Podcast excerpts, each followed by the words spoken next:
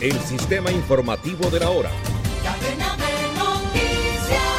Mucha atención, sicarios asesinaron de tres disparos a una patrullera en plena calle de Neiva.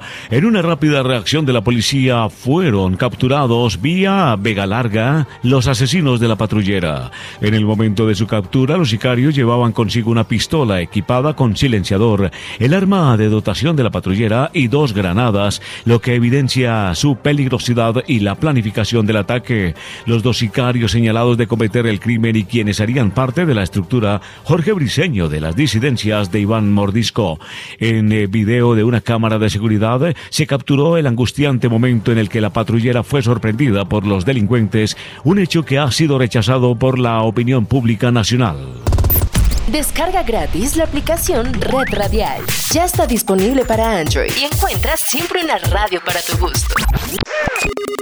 Y en otro orden de la información, el presidente de la República, Gustavo Petro, entregó a la Corte Suprema de Justicia la terna para la elección de nuevo o nueva fiscal general de la Nación. Por primera vez, la terna la integran tres mujeres, las abogadas Ángela María Buitrago Ruiz, Amelia Pérez Parra y Amparo Cerón Ojeda. Petro aseguró que escogió a las tres mujeres por su profunda experiencia en el derecho penal y en el ejercicio de su vida profesional.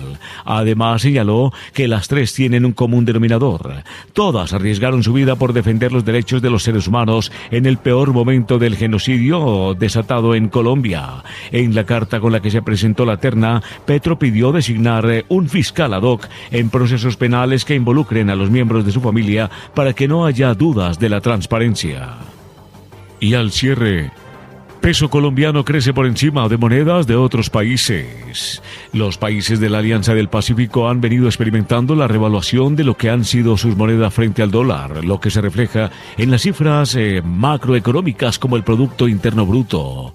Uno de los casos a destacar es que Chile tiene el Producto Interno Bruto PIB más expresado en dólares y normalmente superaba a Colombia. Pero el panorama ha cambiado durante este año. Inclusive en el mes de mayo, el país contaba con un eh, TRM que estaba por encima de los 4.100 pesos y el PIB colombiano se mostraba superior al chileno. Este fue el sistema informativo de la hora